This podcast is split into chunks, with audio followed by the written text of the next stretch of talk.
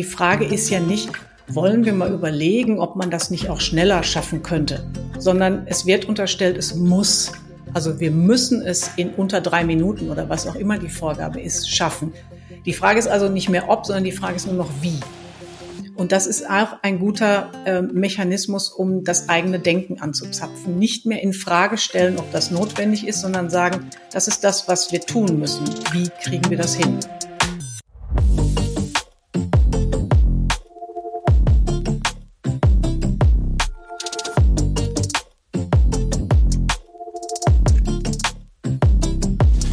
Wie können wir Krisen meistern? Und wie wollen wir die Zukunft gestalten? In diesem Podcast spricht Impulseverleger Nikolaus Förster mit Unternehmern, Wissenschaftlerinnen und Experten, die erklären, worauf es jetzt ankommt. Willkommen bei Jetzt erst recht.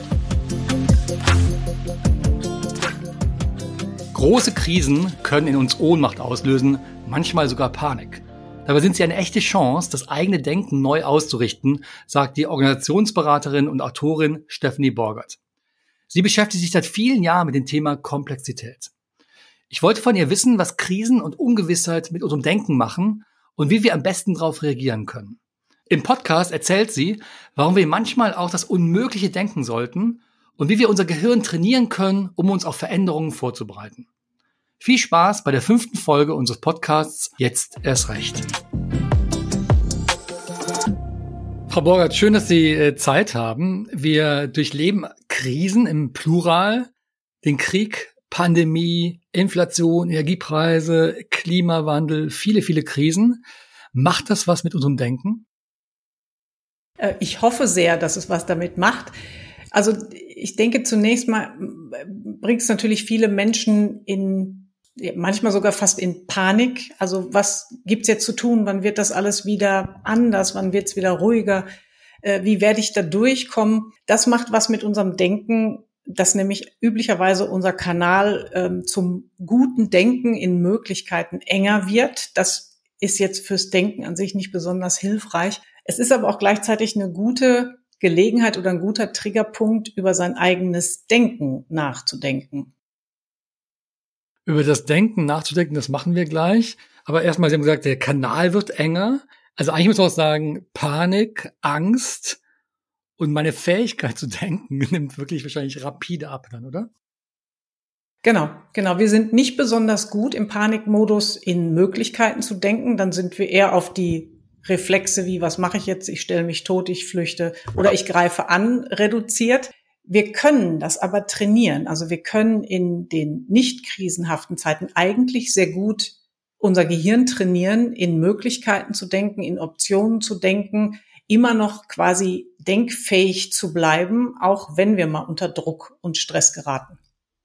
Um es auf den Begriff zu bringen, äh, Krise macht dumm, kann man das sagen?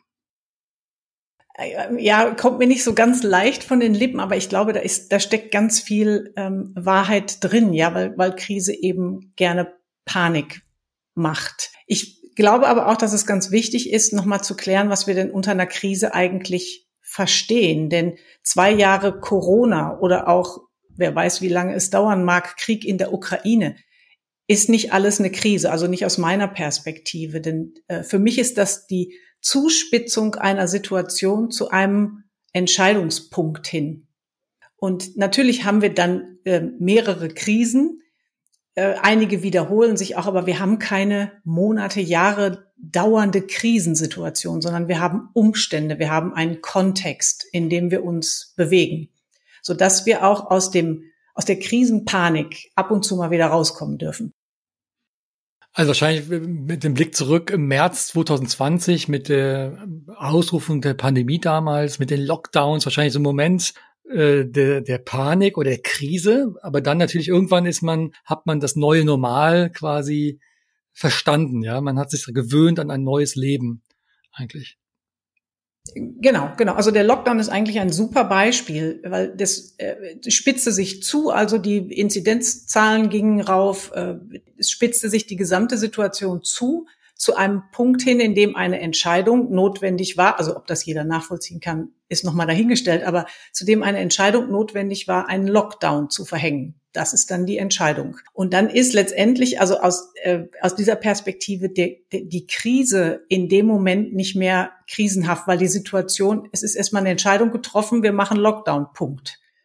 Und auch wenn wir das persönlich vielleicht so empfinden oder so benennen würden, aber es ist dann eben quasi, es sind Leitplanken gesetzt, es ist ein Kontext gesetzt, in dem wir uns jetzt bewegen und in dem wir agieren können. Und dann darf das auch einen Moment haben von, ich will das nicht, ich will keinen Lockdown, ich will meine Freiheit, ich will mich bewegen, ich will die ganze Corona-Pandemie nicht. Also auch das Zetern darf sein, aber vielleicht nicht besonders lange, sondern dann ist es eher eben ähm, geraten wieder in so ein in so einen Modus von, okay, wie kann ich jetzt hier drin gut agieren? Wie, was für Möglichkeiten habe ich? Wie kann ich damit gut klarkommen?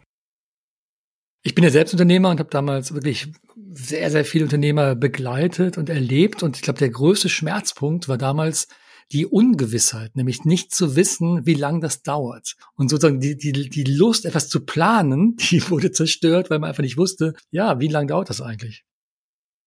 Äh, ich, auch das kann ich sehr gut nachvollziehen. Also mir ging es ja auch nicht anders. Es gab diese paar Tage im März, in denen sich mein Kalender geleert hat für das komplette Jahr, äh, was mich natürlich auch zum Quengeln und zum Zetern bewegt hat und zum Hadern mit der Situation. Die Ungewissheit ähm, ist vielleicht in diesem Fall für mich nicht so sehr das große Thema. Also die Frage, wie lange mag das dauern, stelle ich mir auch natürlich. Und dahinter steht für mich aber sofort die Frage, völlig unabhängig davon, wie lange es jetzt dauert, was kann ich denn eigentlich tun? Also wo sind noch meine Handlungsspielräume und meine Entscheidungsspielräume und was ist mir denn möglich? Und ich, ich glaube, eine Denkfähigkeit, die gut ist in solchen Situationen, ähm, die aber schwer ist, in einer Krise zu, äh, zu trainieren, ist eben in Szenarien zu denken und auch damit rumzuspielen und vielleicht auch zu, zu fantasieren, was ist denn, wenn das vielleicht jetzt für immer so bleibt? Was heißt das dann für mich? Wie kann ich dann trotzdem Unternehmerin sein? Was kann ich dann für Dienstleistungen oder Produkte anbieten? Was kann ich denn tun? Wie kann ich das tun? Also in die, ähm, also es ist nicht so ein reiner Lösungsmodus, aber es ist ein Möglichkeitenmodus. Und das ist eine gute Denkfähigkeit, die wir übrigens trainieren können, die in Krisensituationen sehr viel Sinn macht. Das ist, glaube ich, ganz ein kluger Gedanke. Das kennen Unternehmer ja auch. Also ins Ja hineindenken, wenn man mal wegen Kredit haben will bei der Bank, dann wird man oft auch gefragt, mach doch mal ein Worst-Case-Szenario, ein Best-Case-Szenario, vielleicht ein Mittelszenario, also mit Finanzkennzahlen, Szenarien ähm, zu kalkulieren. Das kennt man. Aber das sind eigentlich nur Kennzahlen. So, das Spannende ist ja, begreife ich eigentlich, was da mit meinem Geschäftsmodell passieren könnte? So. Deswegen konkret an Sie, Frau Borger, die Frage, womit fange ich an, wenn ich ein kluges Szenario entwerfen will? Neue Szenarien, die ich vielleicht noch gar nicht kenne, wo ich wirklich auf neue Gedanken stoßen möchte? Das ist eine äh, gute Frage. Die akademische Antwort äh, darauf erstmal ist, ähm, fangen Sie damit an, das zu denken, was Sie niemals denken würden. Und ähm, ich meine das ganz ernst. Ähm, Szenarioarbeit bedeutet nicht in dem realen, realistischen Rahmen zu bleiben im Denken, sondern rauszugehen. Und ähm, es gibt ganz viele, also um es mal konkret zu machen, viele Möglichkeiten, die man eben zum Beispiel paradoxe Intervention nennt. Also ich denke dann mal darüber nach, wie kriege ich eigentlich mein Geschäftsmodell vor die Wand gefahren? Wie kriege ich es kaputt? Wie kriege ich mich möglichst unerfolgreich? Das ist ein super Gedanke. Vielleicht nehmen wir mal ein konkretes Beispiel. Fällt Ihnen gerade was ein? Irgendein Mittelständler, irgendeine Branche, wo Sie sagen, komm, darüber können wir jetzt gut reden? Also, ähm, ich habe einen Mittelständler begleitet, der stellt ähm, Maschinen her für die Wellpappenindustrie. Ähm, so, das ist der Kundenstamm dieses Mittelständlers. Das ist seit vielen Jahren etabliert und gesetzt. Und wenn ich eben nicht davon ausgehe, dass alles immer ewig so bleibt, wie es ist, sondern dass mal was passieren könnte, kann ich mich fragen, so, wie kriegen wir eigentlich alle unsere Kunden verloren? Wie schaffen wir es eigentlich, unseren Umsatz innerhalb kürzester Zeit auf Null zu kriegen? Geben Sie mir ein paar Ideen, was könnte ich denn tun, um meine Kundenbeziehung zu, zu zerstören? Ich kann, also fallen mir ganz alberne Dinge ein. Ich kann alle meine Kunden anrufen und ihnen mal erklären, was ich wirklich über sie denke. Also, also ich beleidige meine Kunden. Ich, ich liefere total schlechte Qualität. Ich halte die Verabredungen und Liefertermine nicht ein. Äh, ich mache alles, damit meine Kunden möglichst schnell, möglichst sauer gefahren sind und bei mir gar nichts mehr kaufen wollen. Ich verdreifache den Preis vielleicht noch. Ja, gerne. Sie können ihn auch vervierfachen. Ähm, Sie können, äh, keine Ahnung. Äh, Sie können, letztendlich geht es ja darum, Möglichkeiten zu denken und da können Sie alles tun. Also Sie können, keine Ahnung, Sie können irgendwelche, Sie können Ihre Kunden auf Ihren Stühlen festkleben. Sie können statt der äh, Weltpappenmaschinen, keine Ahnung, Hundewelpen verschicken, was auch immer Ihnen einfällt. Ähm, und der, der Aspekt dabei ist, dass es ja nicht darum geht, das wirklich zu planen und äh, auszuarbeiten, sondern ähm, es geht darum, das eigene Denken zu erweitern und immer wieder Möglichkeiten zu finden. Und das übt dieses Finden von Möglichkeitsräumen. Das, was uns so schwer fällt, wenn wir in einer Krise stecken. Und bei diesen, ähm, also um das vielleicht noch abzuschließen, bei diesen, ähm, wie kriege ich das denn möglichst schnell zerstört oder kaputt oder die Kunden alle sauer gefahren? Wenn ich das so ein bisschen rumspinne und ausarbeite und es rumdrehe, dann steckt da drin oft genau die Ressourcen und die Dinge, die ich eigentlich brauche, um die Beziehung besonders gut zu etablieren. Ich stelle mir jetzt vor, bei Impulse mit meinem Team, wir kommen zusammen, wir haben einen ganz tollen Tag, weil wir alles überlegen, was wir tun könnten, um alle Kundenbeziehungen zu zerstören, ja. So, dann habe ich äh, mit ganz vielen Post-its an der Wand oder auch digital, meinetwegen, habe ich ganz, ganz viele Ideen. So, und jetzt sagen sie, jetzt nehme ich mir eine Idee heraus, meinetwegen, ich äh, biete eine wahnsinnig schlechte Qualität an und drehe das jetzt um. Und das Umdrehen wird dann konkret heißen bei Ihnen, ich versuche jetzt die Qualität nochmal mehr zu steigern, als es vorher möglich war. Das wäre ein Beispiel, ja? Genau, genau. Ich sorge dafür, immer absolut beste Qualität zu liefern. Ist der Umkehr, ist das Umkehrstück davon. Wenn es aber erstmal nur darum geht, so, ähm, also wie, wie kann ich mein Denken erweitern, dann kann ich auch dabei bleiben, erstmal zu sagen, also wie kriegen wir denn diese Kundenbeziehung möglichst schnell zerstört. Ja, das Rumdrehen ist dann, um wirklich auch wieder ernsthaft was damit anzufangen. Aber wenn ich nur das Denken in Möglichkeitsräumen erweitern oder ähm, verbessern will, dann reicht's auch, die quasi die Negativfrage zu stellen. Also eigentlich macht man den Leuten Mut und auch Lust dazu, dass sie einfach mal anders denken, ne? dass sie mal ganz neu äh, einen Rahmen schaffen für ihre Firma.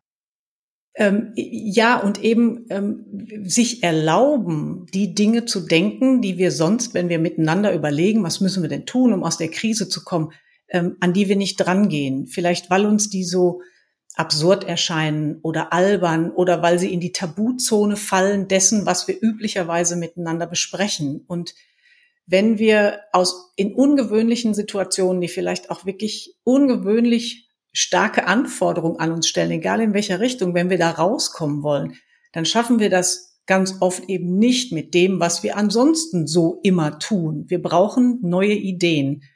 Und deshalb müssen wir versuchen, unsere Köpfe aufzumachen. Mir fällt noch ein ganz berühmtes Beispiel ein von Google, dieses Google X-Projekt, das, das werden Sie auch kennen. Das war damals ja die Idee, was nicht, vor was nicht 10, 15 Jahren zu sagen, äh, wir lassen neue Projekte entwickeln, die nicht ein bisschen besser sind, sondern hoch X. Also meinetwegen, wenn ich vom Flughafen bis zur Stadt 30 Minuten brauche, ist die neue Idee nicht irgendwie 27 Minuten, sondern drei Minuten statt 30 Minuten. Also muss ich völlig neu denken, was könnte es für eine Technologie geben, um das möglich zu machen. Also hier geht es um Potenz X. Das wäre auch so wahrscheinlich so eine Möglichkeit, völlig neu zu denken, oder? Das ist eine sehr gute Möglichkeit. Ähm, und die, der Mechanismus, der da drin steckt, ist eben die Frage ist ja nicht, wollen wir mal überlegen, ob man das nicht auch schneller schaffen könnte, sondern es wird unterstellt, es muss. Also wir müssen es in unter drei Minuten oder was auch immer die Vorgabe ist, schaffen. Die Frage ist also nicht mehr ob, sondern die Frage ist nur noch wie. Und das ist auch ein guter äh, Mechanismus, um das eigene Denken anzuzapfen. Nicht mehr in Frage stellen, ob das notwendig ist, sondern sagen, das ist das, was wir tun müssen. Wie kriegen wir das hin? Ich würde das ja als kluges Denken bezeichnen und eben hatten wir das Thema dummes äh, Denken, also die Krise, die einen verführt dazu, dumm zu werden, weil man plötzlich Panik hat, Angst hat. Wie kriegen das die Firmen überein? Auf der einen Seite dieser Druck, verschiedene Krisen, die man spürt und auf der anderen Seite, ich muss etwas Neues machen, ich muss anders denken, genau dann, wenn ich unter Druck stehe. Ich glaube, dass man das mit ähm, bewusst machen der Situation, in der man steckt, ganz gut hinkriegen kann. Also vielleicht eben auch klar zu ziehen, was sind die Momente, die wirklich krisenhaft sind, weil da brauche ich andere Dinge, da brauche ich ganz klare Entscheidungen. Also so wie nochmal auf die Pandemie zurückzukommen, es gibt jetzt einen Lockdown-Punkt. Da gab es eine glasklare Entscheidung, die wurde auch nicht basisdemokratisch getroffen. Das würde ich auch Unternehmen, die wirklich in einer Krise stecken, nicht empfehlen. Das ist die Zeit von wirklich, ja, sagen wir mal, charismatischer Führung. Also zu sagen, wir gehen jetzt alle rechts rum, Punkt. Und jetzt gerade diskutieren wir es nicht, weil es, weil wir in einer Krise stecken und da müssen wir erstmal raus. Denn Krise oder Führung, Unternehmertum in Krise bedeutet, für Stabilität zu sorgen. Das sind aber Momente, das ist keine lange Zeit. Also klar zu haben, es gibt immer mal wieder Momente, da braucht es super glasklare Entscheidungen, die vielleicht auch nicht allen schmecken. Wenn die getroffen sind, zu sagen, so, das sind jetzt unsere Leitplanken und innerhalb derer brauchen wir dann wieder auch viel mehr die Intelligenz aller, um zu überlegen, wie handeln wir jetzt anders? Wie finden wir, keine Ahnung, neue Märkte, neue Produkte, neue Materialien, was auch immer jetzt vielleicht auch der Punkt ist, um innerhalb dieser neuen Situation gut ähm, äh, unternehmerisch tätig sein zu können. Denn das ist letztendlich auch ein, glaub, finde ich, ein ganz wichtiger Punkt in den Köpfen der, der äh, Geschäftsführer, der Eigentümer, der Gesellschafter, ähm, der Führungskräfte zu wissen, wann ist, wann ist eine Krise, dann ist es sehr wahrscheinlich auch mal meine einsame Entscheidung, rechtsrum oder linksrum. Wenn die getroffen ist, dann wäre es ein bisschen, ja, geradezu anmaßend zu denken, dass ein Einzelner oder eine kleine Gruppe Führungsmenschen die Intelligenz für die Komplexität dieser Situation und der gesamten Krise besitzen. Dann brauche ich wieder viel mehr ja, die Schwarmintelligenz, die Ideen ähm, der Leute, die ja äh, mit im Boot sitzen und mit in der Krise stecken.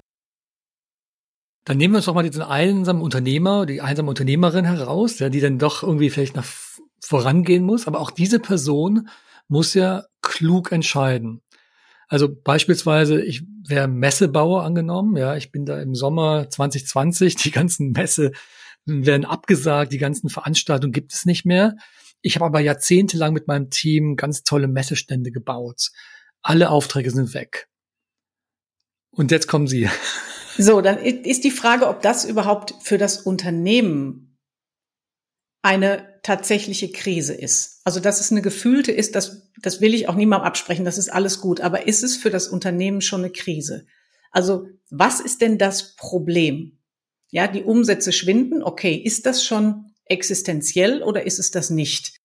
Wenn wir das Rollenspiel weiterführen, ne, ich bin jetzt mal dieser Geschäftsführer, also die Liquidität ist das Problem. Also ich kann noch drei Monate durchhalten, Frau Borgert, aber dann ach, wird echt schwierig, ne? Der Druck steigt.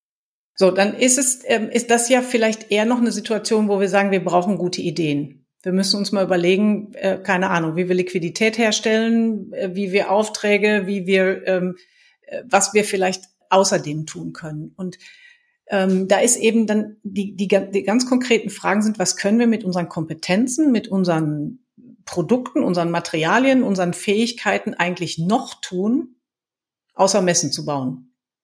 Also was gibt es auch total anderes, was wir tun können? Keine Ahnung, unsere Räumlichkeiten vermieten an, also in Corona-Zeiten auch schwierig, ähm, umstellen auf alles digital, bleibt im alten Denkrahmen, aber haben ja auch viele getan. Ähm, oder, äh, keine Ahnung, können wir irgendwie virtuelle Weinverkostungen für Senioren anbieten? Also was auch immer es ist. Aber da ist vielleicht eher der Punkt nochmal wirklich ähm, Ideen zu generieren.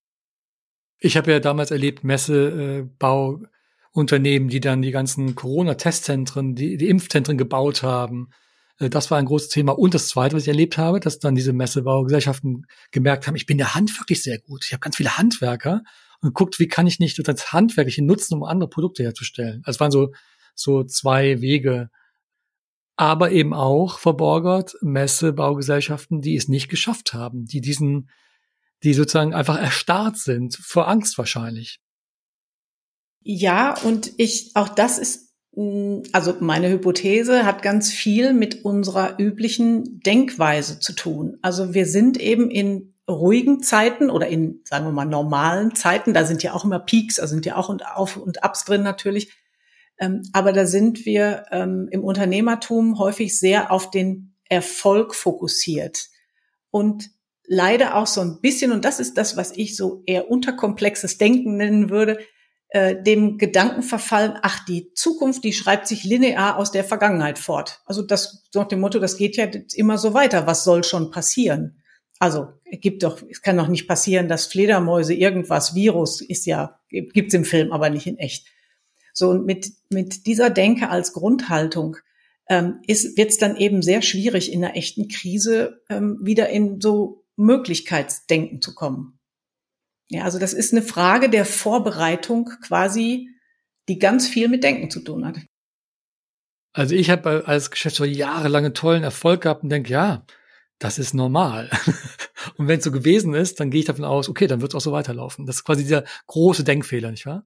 Das ist ein sehr großer, sehr populärer, sehr wissenschaftlich auch sehr untersuchter Denkfehler. Ähm, und ähm, es gibt ja auch nicht zuletzt diesen Ausdruck, dass ähm, Erfolg blind macht. Und das ist in der Tat auch, das erlebe ich bei vielen Unternehmen, die wirtschaftlich sehr erfolgreich sind, die sonnen sich darin, also dass wir Erfolge feiern dürfen und uns derer bewusst sind, auch keine Frage.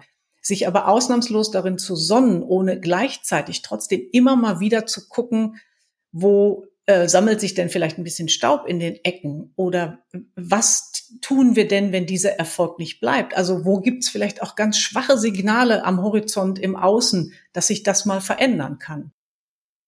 Haben Sie Tipps, wie man das strukturiert machen kann? Weil natürlich irgendwann denkt man, ja, ich müsste mal ein bisschen in die Ecken schauen, wo ist der Staub, aber haben Sie da äh, Ideen, wie man das als Mittelständler so machen kann, dass es wirklich halt ich diese, die nicht Gefahr laufe, dass ich das vergesse? Also es gibt so ein paar ganz ähm, einfache Möglichkeiten, ähm, immer mal drauf zu gucken, was, ähm, was sind die Dinge, die bei uns auf gar keinen Fall ausfallen dürfen, wo auf gar keinen Fall Fehler passieren dürfen.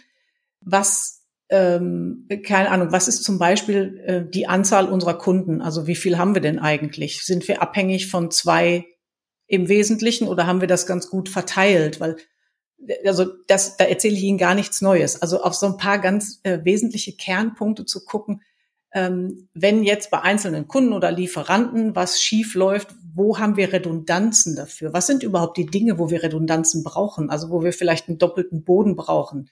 Weil wenn der Lieferant äh, ausnahmslos in China sitzt und keine Container mehr ankommen, kann ich nichts mehr bauen, dann wäre das in Zeiten, bevor es passiert, was, wo wir uns Gedanken drüber machen müssen, dass auch wenn sowas wie Redundanz immer noch ein unsäglich unbeliebter Begriff ist, ähm, aus den Gründen der Krisenrobustheit ähm, wieder nachzudenken. Also Redundanz eigentlich nichts anderes als einen Puffer zu haben, Ersatz zu haben. Also bei Impulsen als Beispiel, wir drucken auch noch Magazine, wenn jetzt die Druckerei nicht mehr da wäre, dann ist das ein Problem. Also müsste ich überlegen, okay, was wäre die Alternative? Welche Druckerei könnte einspringen. Ganz, ganz banales Beispiel. Und so geht man quasi alle Geschäftspartner durch, alle Lieferanten durch und guckt, wer, wenn der, der wegfallen würde, was wäre dann der Ersatz? Genau, und gleichzeitig natürlich auch immer im, im Außen, also auch im Marktgeschehen zu gucken, was verändert sich denn da eigentlich? Also was gibt es auch für erste schwache Signale darauf, die, die auf Veränderungen deuten können. Also vielleicht auch, was die Gerüchteküche so hergibt. Ähm, keine Ahnung, was Google, was Apple als nächstes plant, was, was wird die Smartphones ablösen. Vielleicht gibt's jetzt endlich das Telefon, das im Daumen oder Zeigefinger integriert ist und gar kein Gerät mehr, das man in der Hand hält. Also ähm, und damit eben auch nicht sofort durchzuplanen und in betriebsame Hektik zu verfallen, aber ein Gehör dafür zu haben, was passiert, was passieren könnte. Und auch da das Denken in Möglichkeitsräumen wach zu halten, zu sagen, okay, was bedeutet es, keine, keine Ahnung, für unsere Maschinen, für die Wellpappenindustrie, wenn es übermorgen einen Erlass geben sollte, der heißt, Wellpappe wird verboten. Und es nur durchzuspielen und zu sagen, okay, was machen wir mit den Maschinen? Was können wir noch herstellen? Was können wir noch produzieren? Aber da gibt's ja viele, viele, was nicht, Trendstudien und Zukunft, Futuristen, die so, wo man viel Geld zahlen kann für Studien, man kann Seminare belegen, Konferenzen besuchen. Aber was doch dann auch reinsteckt ins Kontor sind die, die schwarzen Schwäne. Also irgendwie Terroranschlag äh, 9-11 2001. Man hat vorher investiert in, in meinetwegen Fluglinien und plötzlich gibt es keinen Flugverkehr mehr von heute auf morgen, weil alles zusammenbricht. Oder Pandemie jetzt äh, aktuell, plötzlich ist die Welt völlig anders. Das sind doch Dinge, wo man eigentlich sich überhaupt nicht vorbereiten kann. Oder würden Sie sagen, man kann sich sogar auf schwarze Schwäne, also auf Überraschungen, die man nicht, überhaupt nicht im Blick hatte, vorbereiten? Ähm, das ist der, das ist, glaube ich, der entscheidende Punkt, dass ähm, wir können uns auf die konkreten Schwäne nicht vorbereiten, natürlich nicht, weil wir nicht wissen, wie die aussehen. Wir können uns aber darauf vorbereiten, wie wir mit Überraschungen umgehen, wenn wir mal diesen relativ neutralen Begriff benutzen. Und auch da gibt es ähm, seit vielen, vielen Jahrzehnten auch ganz tolle Studien zu. Also es gibt ja ähm, sogenannte Hochzuverlässigkeitsorganisationen. Also ich kenne auch alle Feuerwehren, Ambulanzen, Atomkraftwerke, Flugzeugträger. Die sind speziell, weil sie ähm, immer unter gewissem Druck arbeiten, also gesellschaftlichen, politischen, zeitlichen und bei denen Fehler relativ schnell fatale Folgen haben. Das gilt jetzt nicht für jeden Unternehmer ähm, in Deutschland, das ist klar. Gleichzeitig können wir aber ähm, von deren Prinzipien profitieren, weil das, worauf die sich trainieren, und das heißt auch die Menschen, die dort arbeiten, ist, mit Überraschungen gut umzugehen und nicht in Schockstarre zu verfallen, wenn irgendwas passiert, was außer der Reihe ist. Und das ist eben nicht, ich antizipiere jeden schwarzen Schwan, um den einzelnen schwarzen Schwan abzudecken, sondern ich mache mich im, oder das Unternehmen generell fit für den Umgang mit dem Ungewissen. Und wie mache ich das? Ähm, also es gibt ein paar Prinzipien, denen diese Organisationen folgen. Und das ist zum Beispiel die Konzentration auf Fehler.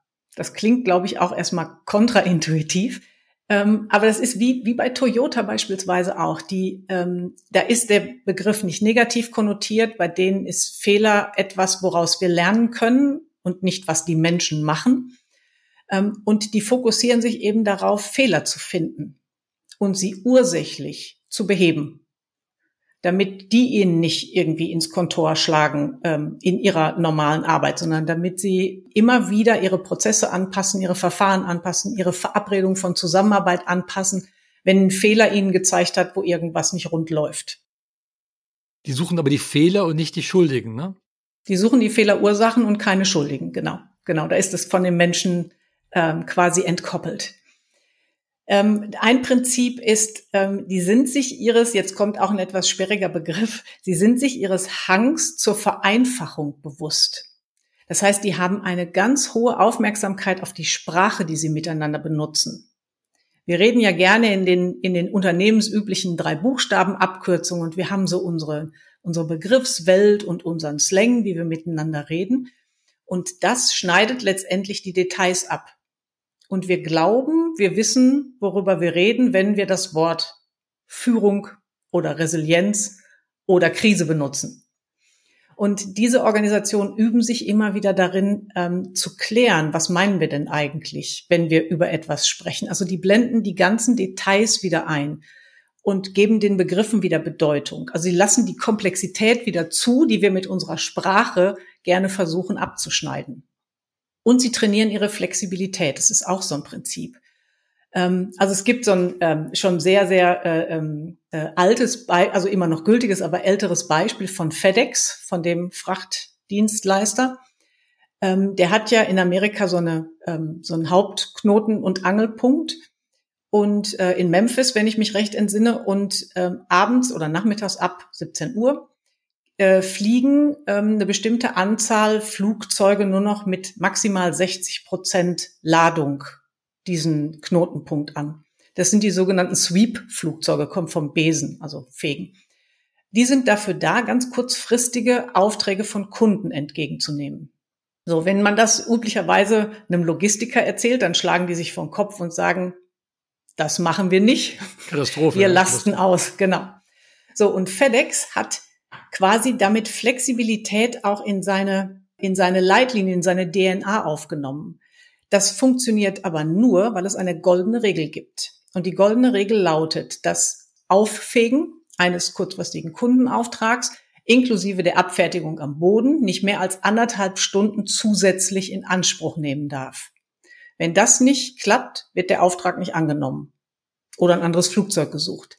Das heißt, die haben ganz klar gesagt, wir wollen Flexibilität, aber nicht um jeden Preis. Es darf nicht unser System gefährden oder unsere Wirtschaftlichkeit gefährden. Also die haben überlegt, wie können wir Flexibilität, Kundenorientierung ernsthaft einbauen, ohne uns damit komplett zu gefährden. Und das ist dabei rausgekommen. Und das ist eben sehr, das ist letztendlich sehr krisenrobust, weil die Flexibilität gibt ihnen Spielräume. Das klingt sehr, sehr klug, weil die offenbar ihr eigenes System sehr gut analysiert haben, verstanden haben, auch wissen, weiß nicht, bei zweieinhalb Stunden wird es echt alles zusammenbrechen, weil dann hat es ganz viele Folgeeffekte. Ähm, das heißt, die haben ihr System wirklich sehr gut im Blick offenbar. Wenn ich jetzt mir den normalen kleineren Mittelständler in Deutschland anschaue, würde ich mal behaupten, da hat man ein Organigramm, da kennt man seine Führungskräfte, da weiß man, was ein Geschäftsmodell da ist. Aber so eine Analyse, wie robust ist eigentlich mein Geschäftsmodell und wie viel Flexibilität ist da drin, das haben doch die wenigsten. Ja, und das ist schade. Also wenn, wenn ich so, wenn ich so ein bisschen jetzt mal schwarz-weiß mal oder generalisiere, das, was ich erlebe in, ähm, und zwar egal ob in sehr kleinen, mittelständischen, größeren Unternehmen, gibt es immer wieder ein paar eigentlich total grundlegende Fragen, die nicht aus dem Stand beantwortet werden können. Und dazu gehört zum Beispiel, was macht euch eigentlich erfolgreich? Also unabhängig von den KPIs, die offiziell vielleicht erhoben werden oder nicht, aber woran messt ihr euren Erfolg? Wie funktioniert eigentlich eure Zusammenarbeit? Also klar gibt's ganz, also mal gibt es sie, mal gibt es sie nicht, äh, Bücher mit ganz viel Prozessbeschreibung, aber das tatsächlich Gelebte ist für die Menschen ganz oft nicht zu beschreiben oder ganz schwer zu beschreiben.